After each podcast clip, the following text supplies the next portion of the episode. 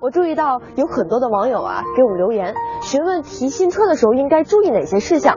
还有一些热心的网友呢，甚至给他们支招，说找一个老司机帮帮忙，或者是纯靠人品之类的。其实请老司机帮忙，无非是想要他们帮着挑一个发动机声音听着好一点的，图个心里踏实。但其实现在汽车制造工艺已经比原来有了很大的提升，所以两台发动机之间的差异也不是很大。我们只需要把它打着听一下，看看有没有明显的杂音或者是异响就可以了。其实我们自己提车也是可行的。那么提车的时候究竟应该有哪些注意事项？我们需要知道呢？相信各位看完了我们今天的节目，就可以做到心中有数了。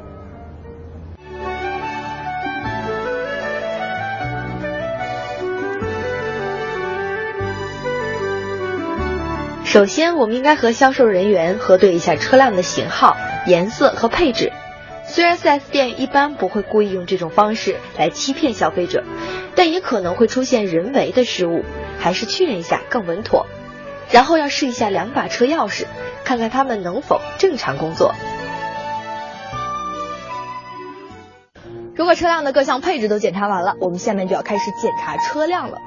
在发动机舱靠近风挡玻璃的最左侧或者是最右侧呢，都会有一个金属名牌，它上面会标明这辆车的参数和生产日期。如果你发现这辆车呀，呃，离现在的日期比较远，那么建议你换一个最近生产的，因为车辆中的各项油液呢都是有保质期的。就比如三菱就规定啊，这个车辆的机油一定要在五千公里或者是六个月的时候就要进行一次更换。如果啊这个油液已经超过了保质期限，就可能会导致它的质量和效果受到一定的影响。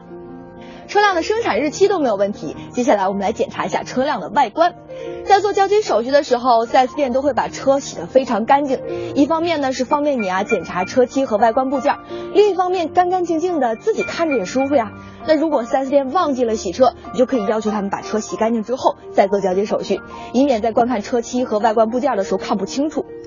车洗完了，我们下面呢就要把车挪到一个光线好的地方来检查漆面。检查的方法很简单，身体只需要与所观察的部位成四十五度就可以了。用目光来看漆面在阳光照射下的样子，如果是均匀的，那就没有问题，说明车漆正常。要是出现明显的色差或者是划痕，那么我就建议您换车了，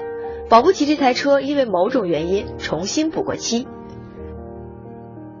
在这儿，您需要注意车辆的侧面翼子板、前后保险杠等部位，必要时需要蹲下来仔细查看，因为在车辆运输过程中，这几个部位比较容易发生脱底或者剐蹭。同时，车顶也要一并检查。检查完车漆，我们来看一看车辆的轮胎。如果你发现它的胎毛还比较新，而且它的胎尖上面没有明显的磨损痕迹，就说明这辆车的行驶里程还不长，基本符合新车的状态。如果你发现它的胎肩上面有明显的磨损痕迹，或者是有细小的裂纹，那么我建议您换另外一台车看一看，因为这种情况呀，很有可能它被激烈驾驶过，或者是它的里程表与实际的行驶里程不符，再或者可能是被换成了状态不好的轮胎。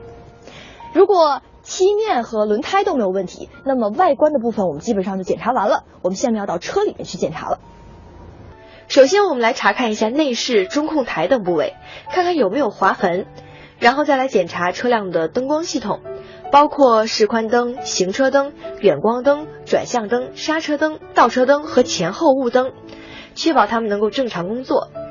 然后我们来检查雨刷器的工作状态和雨刷喷水口。雨刷器如果有漏刮或者是刮不干净的现象，那么可以跟 4S 店要求更换新的雨刷。如果喷水口喷出的玻璃水不均匀，您可以让 4S 店的维修人员给您做简单的调整，直到喷出的玻璃水均匀为止。接下来需要检查全部车窗的升降机构，如果没有杂音，车窗的升降过程很顺滑，说明车窗没有问题。接下来我们检查座椅和方向盘，首先我们要确保座椅的前后挪动是否正常，靠背角度的调整过程也是非常顺滑。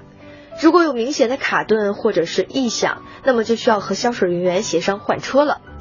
在调整方向盘高低和前后的时候，没有很涩的感觉。当方向盘的位置所指时，晃动方向盘没有松垮的感觉，那就没有问题了。如果是多功能方向盘，那么我建议您按下相应的按键，观察仪表盘中的屏幕，来确保各项功能都能够正常使用。同时，仪表盘的亮度如果可调的话，最好也一并检查一下。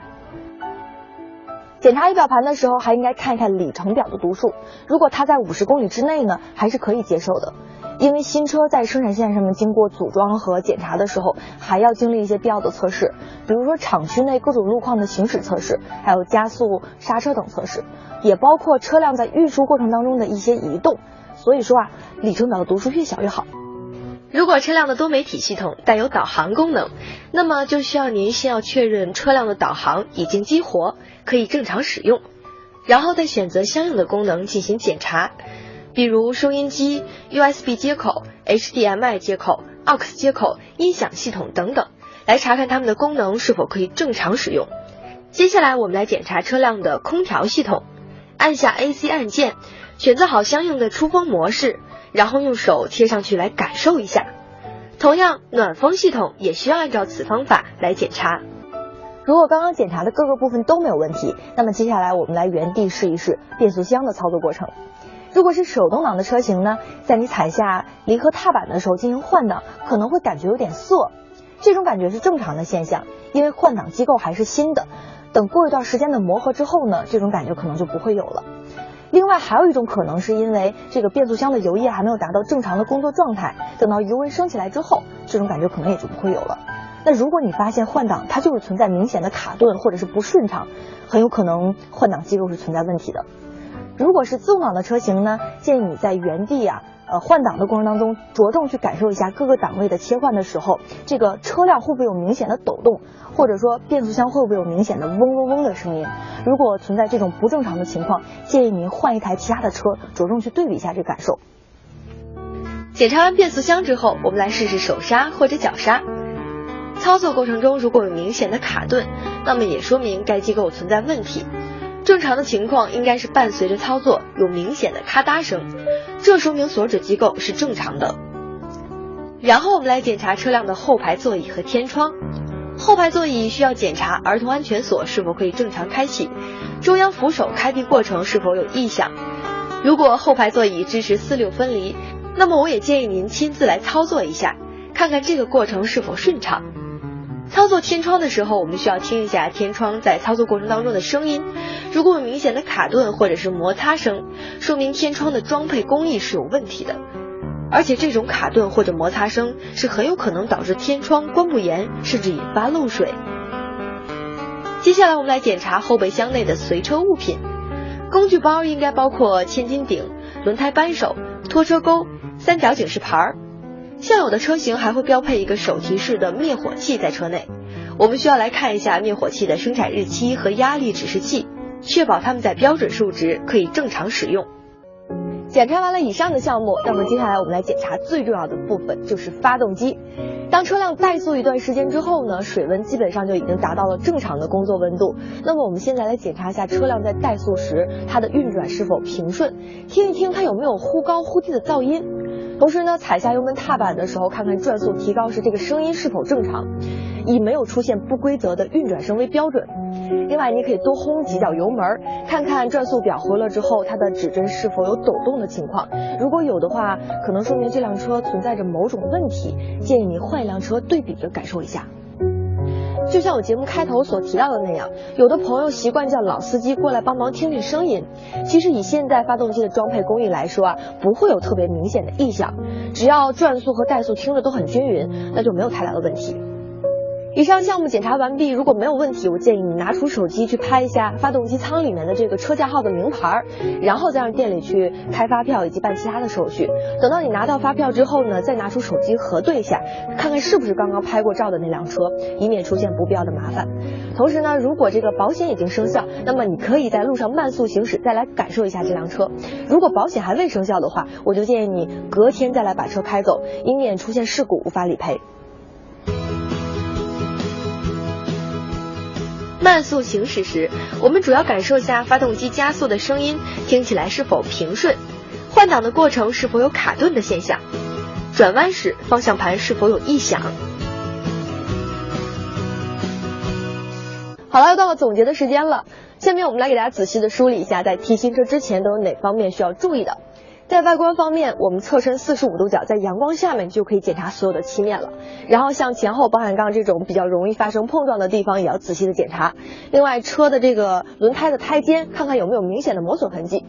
然后我们就到车里面去查看，看看中控台啊，还有内饰部分有没有什么划痕，还有这个车窗的升降，呃，座椅的调整以及方向盘的调整是否是正常的。包括如果你这个方向盘是多功能方向盘，也要看一看上面的按键是否都可以正常使用。